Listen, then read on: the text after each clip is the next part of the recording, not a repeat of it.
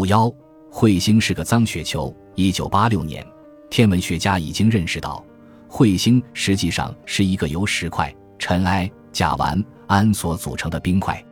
彗核外表酷似一个深黑色的长马铃薯，就像一个脏雪球。它与地球上的小山差不多。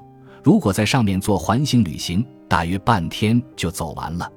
这样的小个子，远离太阳时，在地球上是无法辨认的。